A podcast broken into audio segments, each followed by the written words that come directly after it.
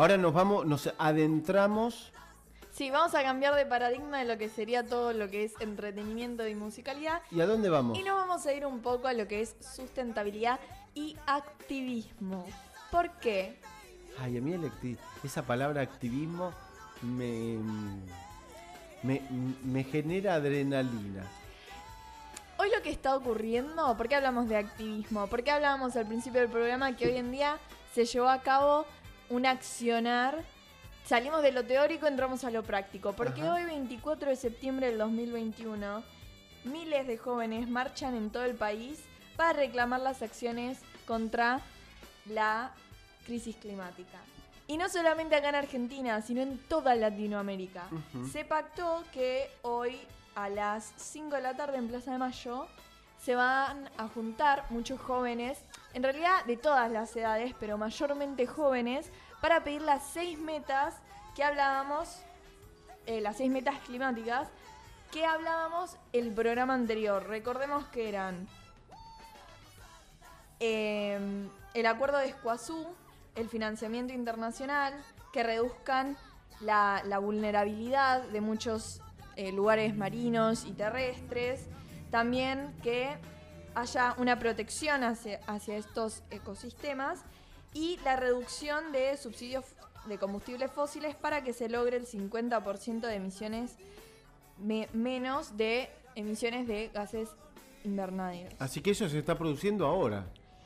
Ahora, ahora mismo, a las 5 de la tarde se pactó el horario para ir a Plaza de Mayo, en donde es histórico, ¿por qué? Porque pensemos que nosotros salimos de un momento de pandemia, cuarentena, en donde normalmente, hace dos años, era muy común que se vaya a las plazas a reclamar o que se hagan huelgas con eh, los derechos que uno cree que, deberían que deberíamos tener o con proyectos que se tienen que llevar a cabo.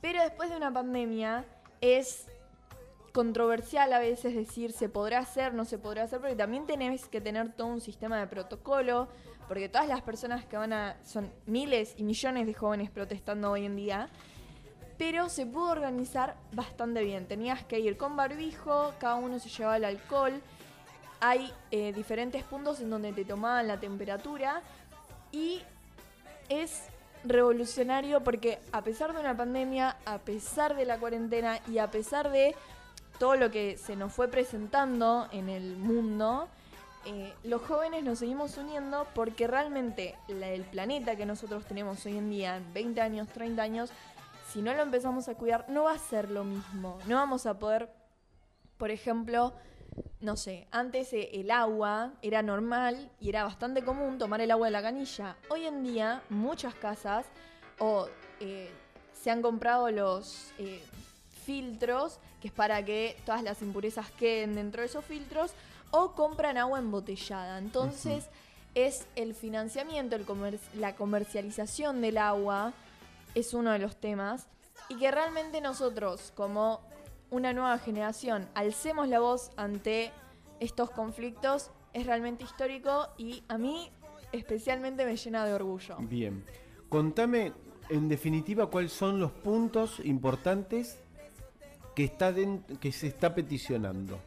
Los más importantes serían, el primero, la reducción de eh, los subsidios de combustibles fósiles, como hablábamos en el programa pasado, que al no tener subsidios y en vez de subsidiar los combustibles fósiles, sino subsidiar los que son combustibles biodegradables y los que son amigables con el planeta, pues entonces son más accesibles económicamente para el ciudadano común y ya dejamos de consumir los que son combustibles fósiles porque también, como hablamos en otro programa, resultan todo lo que es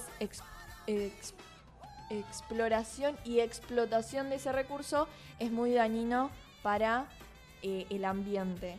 El otro es el acuerdo de Escuazú, que es este mismo que también hablamos el programa pasado, que la, el pueblo, en realidad las personas que viven, por ejemplo, en una determinada zona, si es necesario hacer algún, algún movimiento, alguna construcción o alguna petición, es necesario el voto de ese pueblo, de, ese, de esa ciudad, para llevarse a cabo y que realmente el pueblo decía si va a ser beneficioso para ellos eh, por ejemplo, no sé, deforestar una, una parcela de bosque o hacer una explotación sísmica para el combustible fósil, si es beneficioso o no y dependiendo de ese voto, eso se va a tomar en cuenta en las decisiones políticas que, por ejemplo, en Argentina pudiera llegar a tomar el Ministerio de Ambiente y Desarrollo. Bien. Y el tercero es que el 50% del financiamiento internacional se destine a eh, varios proyectos o planes eh, sustentables y sostenibles, tanto en Argentina como en toda Latinoamérica. Bien, bien.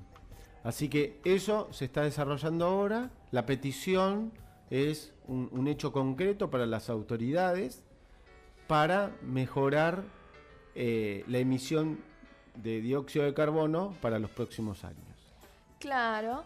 Y también, por ejemplo, recordemos que hace, unos, hace unas semanas, eh, para poder apoyar estas seis metas climáticas, se juntaban firmas. Bueno, esas firmas se lograron recaudar y también se recaudó un poco de dinero para poder llevar a cabo estas seis metas.